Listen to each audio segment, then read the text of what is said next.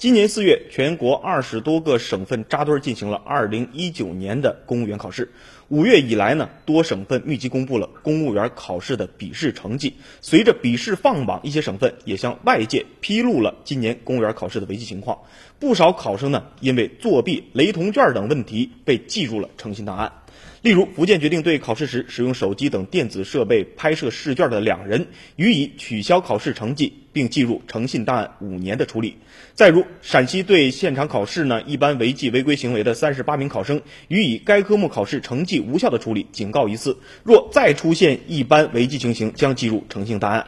这些违纪行为包括了未在指定座位参加考试、故意损毁试卷、答题卡。和答题纸在考试结束信号发出后继续答题等等。值得一提的是，除了上述的违纪情况呢，雷同卷也是今年省考查处的一大重点。在公务员笔试前夕呢，多省份都强调此次考试会严格鉴定雷同卷。在今年的省考中，不少省份也公布了对雷同卷的处理结果。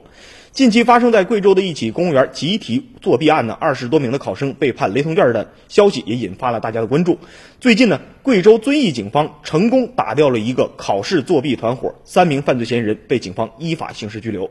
这些不法分子为了谋取利益，通过出售耳机、发射器、接收器等设备，组织考生在公务员考试期间集体舞弊，共有二十多名考生参与了作弊，这些考生都被取消了考试资格。